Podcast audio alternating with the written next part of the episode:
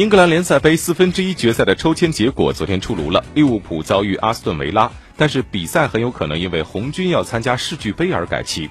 按照预先的安排，四场比赛都将在十二月十六号起的那一周来进行。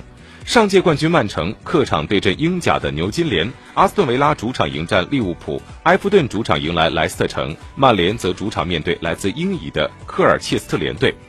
不过，利物浦作为欧洲冠军，将出战十二月十一号至二十一号在多哈进行的世俱杯。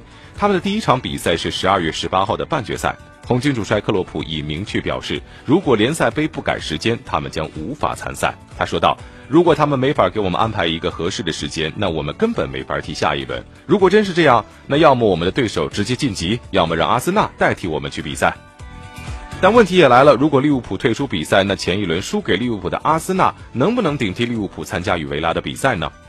英国的《镜报》报道说，问题的答案是否定的。阿森纳并不能顶替利物浦参赛。如果利物浦真的退出，那么维拉将不战而胜，直接进入联赛杯的四强。